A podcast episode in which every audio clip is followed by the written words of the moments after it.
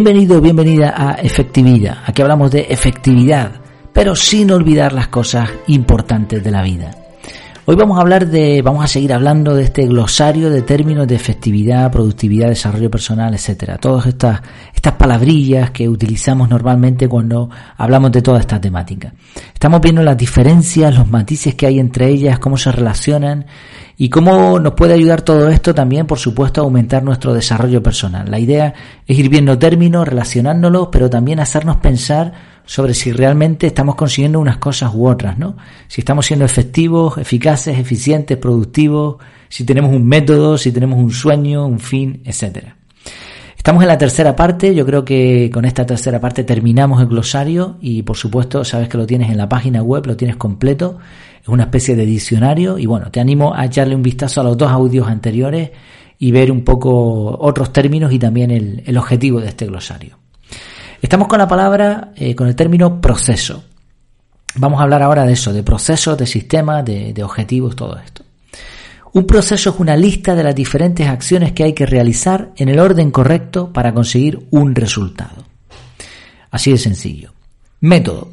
Un método es una forma de hacer las cosas con cierta garantía de obtener un resultado. Es una especie de plano con una ruta y con las paradas necesarias para llegar a un sitio. Dentro de un método puede haber varios procesos diferentes. Sistema. Sistema y método se parecen mucho, pero también hay algunos pequeños matices. El método es el plan, pero el sistema es el conjunto de recursos necesarios para lograr poner en marcha un método. Por ilustrarlo de una forma muy sencilla, en tu ordenador o en tu móvil tienes un sistema operativo, pero para sacarle partido deberías tener un método de trabajo.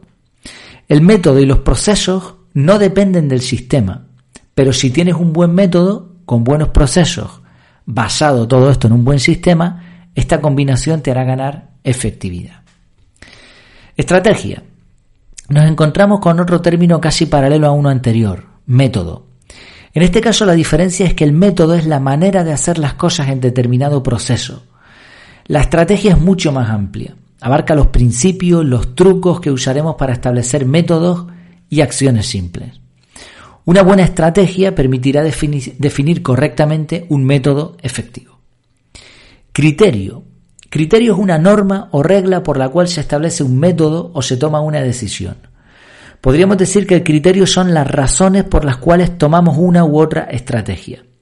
Por supuesto, un criterio basado en principios morales coherentes y definidos consigue que tanto nuestras estrategias como nuestras decisiones sean consecuentes con nuestros valores. Plan, planificación, vale lo mismo, ambos términos.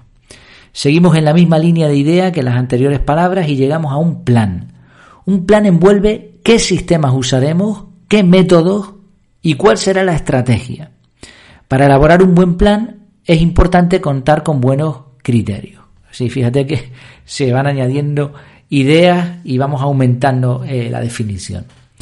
Proyecto. A diferencia del plan, que nos dice cómo lograr algo, el proyecto nos dice qué queremos lograr. Con esta definición abarcamos ya varias de las anteriores y cerramos una temática. El proyecto incluye el plan que tomaremos para lograr un objetivo.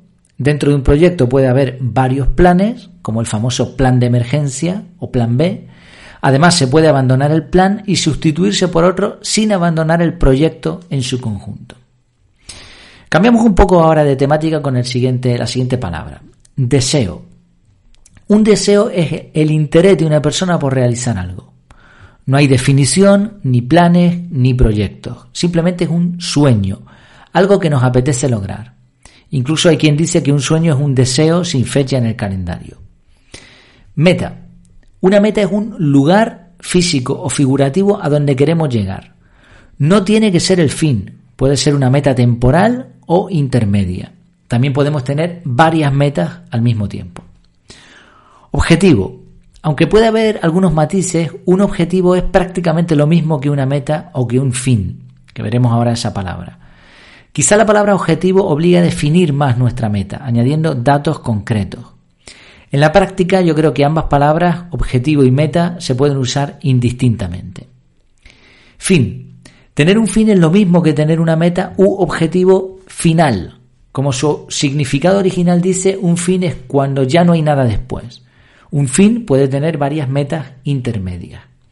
En la práctica se usa la expresión tener un fin en la vida con el mismo significado que tener un propósito, aunque ahora veremos en esta palabra que aquí sí hay diferencia. Propósito. El fin es lo que queremos lograr. Como vimos antes, a diferencia de una meta, el fin es único y para toda la vida. Es eso que queremos lograr al máximo y por encima de todo lo demás. Sin embargo, el propósito es el por qué queremos lograr eso. Tener un propósito es superior a tener un fin. De entrada, si solo tienes un fin, cuando lo logres habrás terminado. Pero si tienes un propósito, no hay límite de tiempo. Además, puedes estar logrando un propósito en la vida y seguir con ganas de lograr más en la misma línea de trabajo. Prioridad. Una prioridad es lo que nosotros consideramos que va primero. Para lograr nuestro propósito debemos establecer prioridades. En la vida no se puede abarcar todo y por lo tanto es imprescindible establecer qué es más importante. Se pueden tener prioridades globales, prioridades de vida o prioridades más específicas, como por ejemplo dentro de un proyecto. Qué interesante, ¿no? Cómo se van uniendo las palabras. Principios. Los principios son como el faro que nos indica el camino. Son nuestros valores personales, nuestras normas morales que queremos mantener. En relación con las prioridades, los principios explican por qué algo debe ir primero. Así que no se trata solo de conseguir una meta, un fin o un propósito, sino que para ello no rompamos nuestros principios. Si la persona que tiene principios, que conoce sus prioridades, que tiene un propósito en la vida y que para eso establece un fin, un objetivo, una meta, deseo, utiliza proyectos, con planes, con criterios, con estrategias. O sea, fíjate cómo todo se va uniendo y, esto es el desarrollo personal. Vamos a cambiar ahora un poquito añadiendo otro término muy interesante, resiliencia. La resiliencia es la capacidad de adaptarse a nuevas circunstancias, en particular a las más difíciles. La resiliencia es una cualidad esencial dentro del desarrollo personal y es lo que nos va a permitir cambiar lo necesario para seguir adelante con nuestros proyectos, metas, cumpliendo nuestras prioridades y siendo consecuentes con nuestros principios.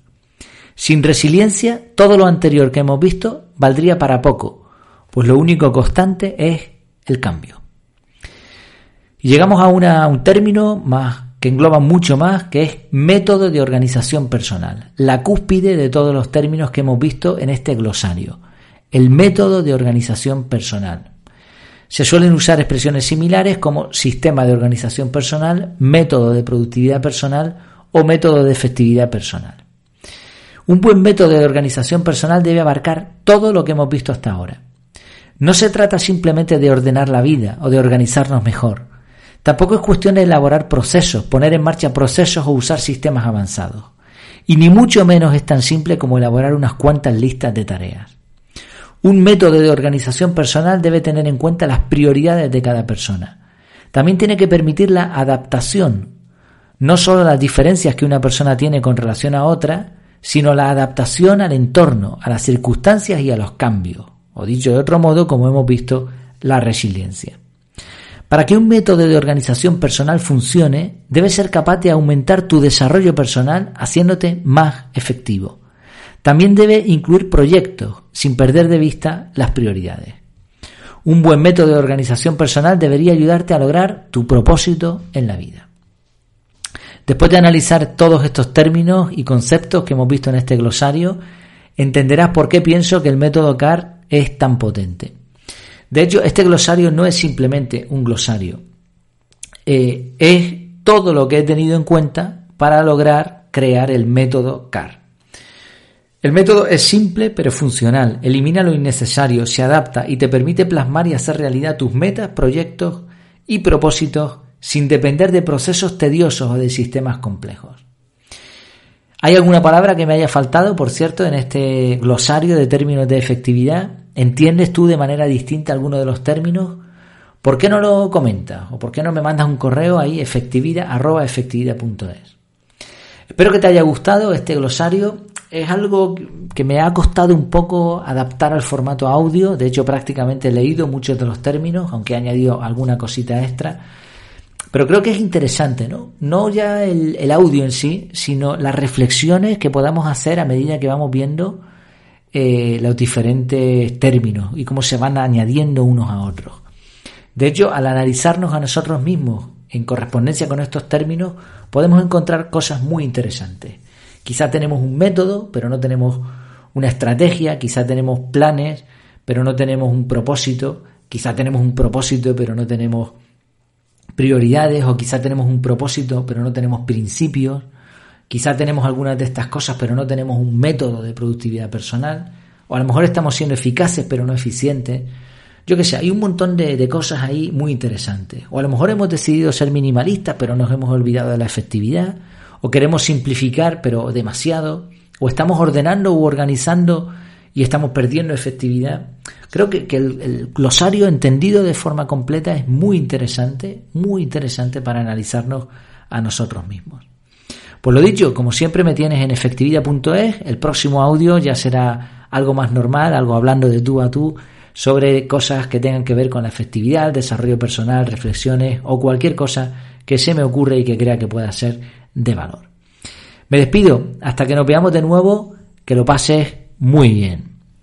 Y por cierto, no lo dije antes, pero este método CAR, que considero que tiene mucha potencia, sobre todo después de haber visto estas palabras, para él tienes un descuento exclusivo para los oyentes del podcast en las notas del programa. Pues ahora sí, me despido. Hasta la próxima.